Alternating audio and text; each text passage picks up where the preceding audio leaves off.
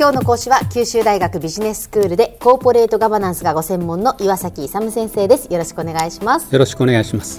松下幸之助の経営哲学ということでお話をいただいていまして、はい、この松下幸之助の哲学見ていくとその、まあ、もちろんその人間観とか人生観とか社会観政治観あるわけですけれども、はい、その前に自然宇宙ということに、まあ、考える宇宙観というのが、まあ、最も重要で一番最初に来るものなんだというお話をしていただいていまして、はい、でこの宇宙観の中をまたさらに具体的に、えー、見ております。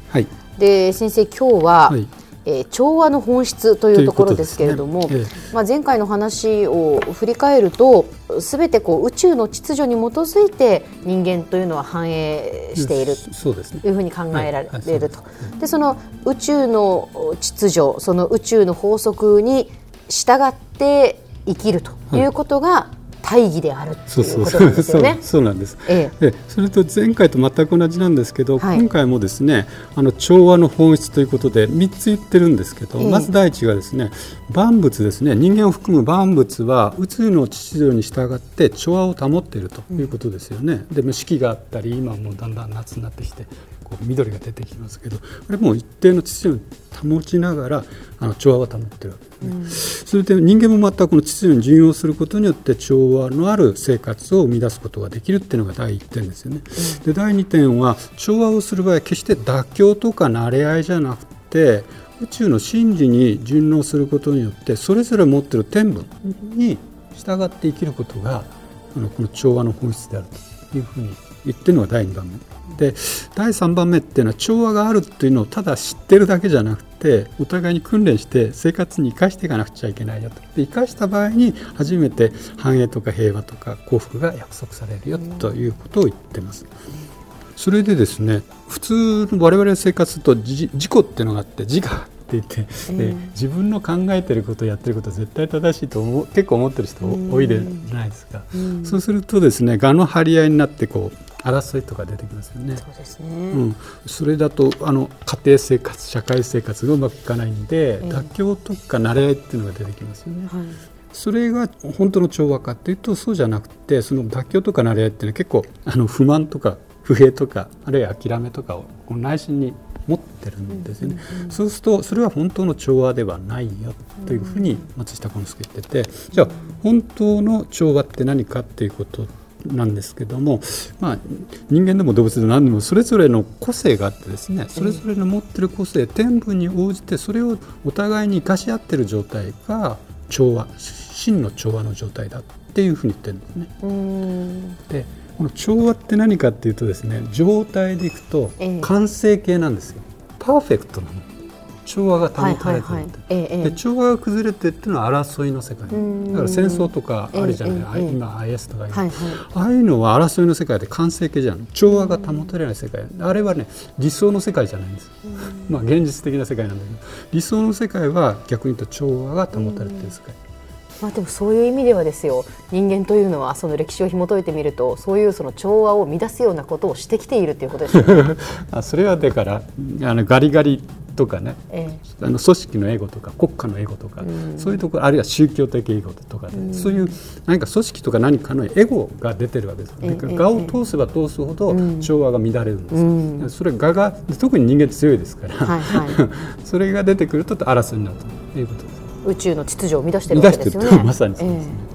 自然なんかも壊してますよね、うん、あれも秩序を乱してるっていうことで、うん、調和保たれてない、うん、そうするとやっぱり逆に人間にですねあのその災いが及んでくるというふうになってくるわけなんですね。えー、ということで、まあ、秩序はどういうふうに作るかって、まあ、考え方として2つあると思うんですけど一つ、まあ、人間頭いいから 人間が作るという考え方ともう一つもっと根本的に宇宙ですでに作られているっていうのが考え方なんですよ。でえーと、普通の人は、まあ、凡人というか凡人というのは普通の人って意味なんですけど普通の人はやっぱり人間が考えて秩序を作るんだっていうふうに考える。でそれ悪いかっていうと悪くはないですね。例えばどういうのがあると具体的に一番我々が使っている秩序っていうのは儒教があるんですね、あれ中国で孔子様が使える、はい、あれは完全な人間が考えたあれなんですすごいこうあの制度としてすごくマッチしてますし中国とか日本で実際に使われてますけどああいうものもあるんですけどそれよりもっと大きなスケールのやつが大自然宇宙。宇宙の秩序にのっとるっていう考え方なんで,、うん、でそちらの方が実は正解だしそちらの方が真理だって言ってるのが松下幸之助なんですね、だからもう宇宙には法則真理があって秩序があってそれに従って生きるのが調和の本質なぜかということなんですけどもこの前も言いましたように人間というのは宇宙がなければ存在できないんですよ。はいはい、ところが宇宙は人間がなくても存在できるんですよ。うん、そうですねどどちらが大きいかというと宇宙のあの存在とか法則とかの大きいんですよ。当然そうです、ね、だから、えっと、宇宙の法則に反すると人間本当に生きていけないんです。で宇宙の法則っていうのは2つの側面があって物的な法則と心的な法則があるんです。で物的な法則っていうのは万有引力等で皆さん科学的にやってるんで非常に分かりやすいんです、うん、心的法則ってあるんです。心の法則。でこれも厳然としてあるんですけど気づいてない人がいるし法則だと思ってない人が多いんです。で心の法則の一番の典型例は因果率、こうしたからこうなるってことですか？因縁化の法則です。因果応報の因果ですね。そうそうでで一番その因果率の一番典型的なのは全員善果悪因悪化いいことをすればいい結果になりますよ。悪いことをすれば悪い結果になる。これもう皆さん知ってるんだけど、うん、でも本当にですねそれが法則だって分かってる人は絶対悪いことしないですよ。だだから悪いことをする人っていうのはそれが法則だと思ってないんですよ。自分が悪いことしても悪い結果にはならないと思ってるんですよ。だから法則を知らない。もうでもそれは宇宙の法則なんですね。法則因果率っていうのは全世界を説明できるものなんですよ実は。でそういう法則があるということを気づいてですねその法則に従うことが調和を保てるしその調和を保つことによって逆に人間が繁栄するし平和だしハッピーになれると松下幸之助が言ってでは先生今日のまとめをお願いしますと松下幸之助の経営哲学の宇宙観で特にまあ調和の本質っていうのはですね単なる妥協とかや慣れ合いじゃなくてあの宇宙の法則真理に順応して各人が持っている天分を生かして生きることによってですねそれによって社会が繁栄して平和で幸福な社会が実現するということです。今日の講師は九州大学ビジネススクールでコーポレートガバナンスがご専門の岩崎勇先生でした。どうもありがとうございました。ありがとうございました。